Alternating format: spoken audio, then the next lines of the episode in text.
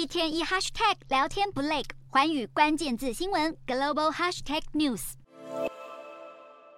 放眼望去，大量的电动车紧贴在一起，被弃置在中国杭州的空地，野草都长得比车辆还要高，因为被弃置的时间太久了，有车子还长出草来。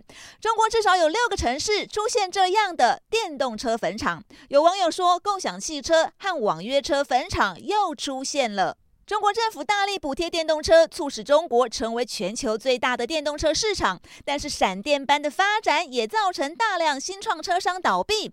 中国目前大约有一百家电动车商，低于二零一九年的五百家，在五年内倒闭四百家。在中国掀起新能源出行的浪潮时，大量资金进场，催生出不少新创车厂。伴随着各种轿车平台同时涌入市场，买下电动车后出租给司机。但在中国政府大砍对电动车的补贴后，轿车公司开始出现倒闭潮，纷纷丢弃旗下的电动车，或是因为制造商不断推出功能更好、里程数更长的新车款后，旧车款就遭到淘汰。